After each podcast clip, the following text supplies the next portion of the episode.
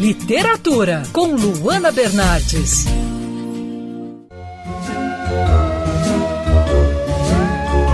Seguimos por aqui na coluna de literatura da Band News FM em clima de Dia das Bruxas. Nas próximas colunas eu dou algumas dicas a você, ouvinte, que está procurando um bom livro de terror.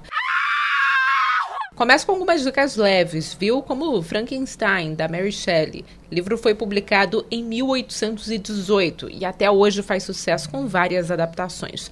Mas antes de mais nada, uma observação: Frankenstein não é o nome do monstro, mas sim do criador, do médico. Victor Frankenstein é um jovem estudante de classe alta, apaixonado pela ciência. Seu sonho é descobrir o segredo da vida.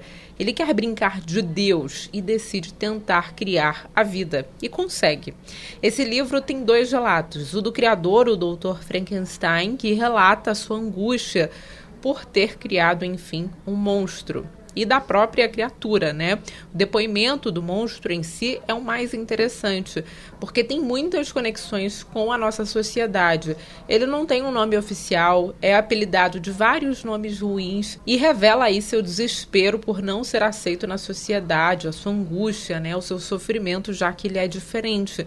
O monstro tem compaixão em vários momentos do livro e tudo que ele quer é viver em sociedade, mas não vê essa possibilidade, está cada vez mais distante, porque ele é sempre rejeitado pelas pessoas que conhecem, justamente pela sua aparência.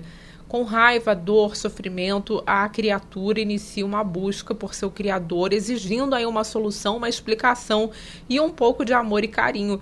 É um livro que toca muito, que é muito triste, né? O relato da criação do Frankenstein é realmente de partir o coração. O livro da autora surgiu a partir de uma brincadeira entre amigos em uma noite chuvosa, né? Eles começaram a contar histórias sobre fantasmas e esse jogo acabou instigando a imaginação de Mary Shelley. O livro é de terror, mas traz mensagens importantes para os dias atuais sobre tolerância, diferença, inclusão e amor.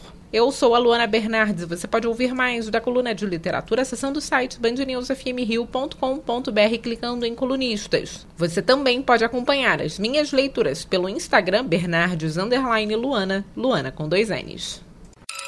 Quer ouvir essa coluna novamente?